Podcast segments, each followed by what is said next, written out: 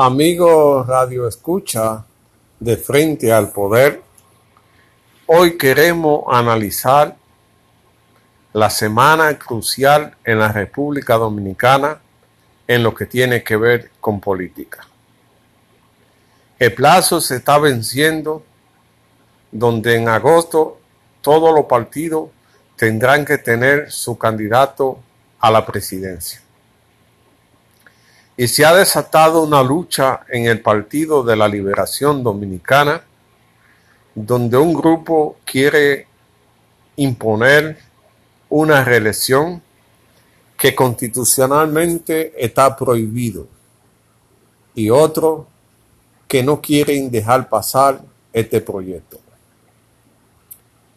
El Estado ha buscado toda la forma de conseguir el voto favorable de diputados para aprobar la reelección. En un país donde los diputados hacen lo que quieran en nombre de la representación. El país tiene que dar el paso para que sea el pueblo a través de un referendo que tenga la facultad de aprobar o modificar la Constitución. Mientras sean los diputados y senadores, cualquier modificación puede pasar, porque la tentación hace que los diputados y senadores cambien de actitud. Y como ellos no le informan a su comunidad de los pasos que van a dar, cualquier cosa es posible se ha desatado una ola de rechazo de sectores sociales, evangélicos, eh, empresariales, de la sociedad civil y el pueblo en general en contra de la modificación constitucional.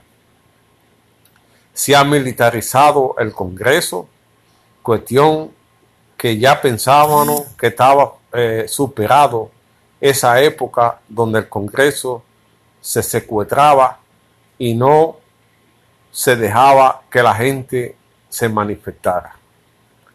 Es una decisión fuerte esta semana donde lo que empuja la reelección, pienso que antes del viernes introducirán la pieza para modificar la constitución. Esto va a traer serios problemas, ya que la comunidad internacional, principalmente los Estados Unidos, a través de su canciller Mike Pompeo, ha manifestado que se respete la regla de juego y que se respete la constitución. Pero la gente, por seguir en el poder, desafían a quien sea para no quedarse fuera del poder. Estados Unidos está preocupado por lo que pase en la República Dominicana, porque no quieren que se convierta en un problema más como Venezuela, como Nicaragua y Cuba. En la República Dominicana se están dando paso a una segunda Venezuela. Se militariza el Congreso, se espía a los legisladores con alta tecnología supuestamente llegada de Israel o del servicio cubano, según algunas informaciones que nos han mandado, para escuchar y violar la privacidad de los congresistas que no están de acuerdo con la modificación. Esto nunca se había visto en la República Dominicana y por eso muchos sectores dicen que la democracia está en peligro. Mientras sigue este show político, las calles de Santo Domingo siguen inseguras. Ya están penetrando a la casa, ya, la gente tiene miedo de salir a la calle. Están sucediendo cosas que nunca se habían visto en la República Dominicana donde el miedo ha hecho del país una situación invivible. Están aumentando los casos del dengue, que aunque mucha gente lo ve como algo normal, me causa extraño que la República Dominicana, al parecer, hay grupos que trabajan para el nuevo orden mundial. Se han visto cosas como el dengue, que pone en la población en incertidumbre y vive expandiéndose, así como la política de género, donde lo pueden pintar como lo pinten. Y todo eso es mentira, porque es un afrento a la familia, al núcleo, familiar, que quieren desbaratarlo para vivir en una sociedad del desorden.